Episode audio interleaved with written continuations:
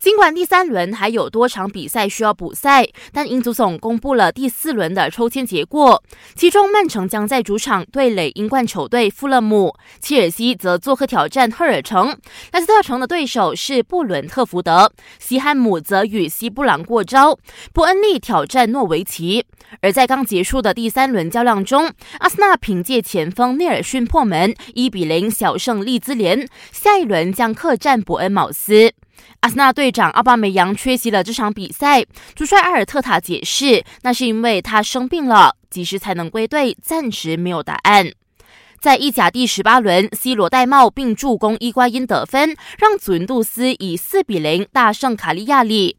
在另一个赛场，尽管有伊布回归助阵，但 AC 米兰最终零比零闷平桑普多利亚。最后，现年三十七岁的意大利传奇球星德罗西决定挂靴退役，原因是希望能够回到家人的身边。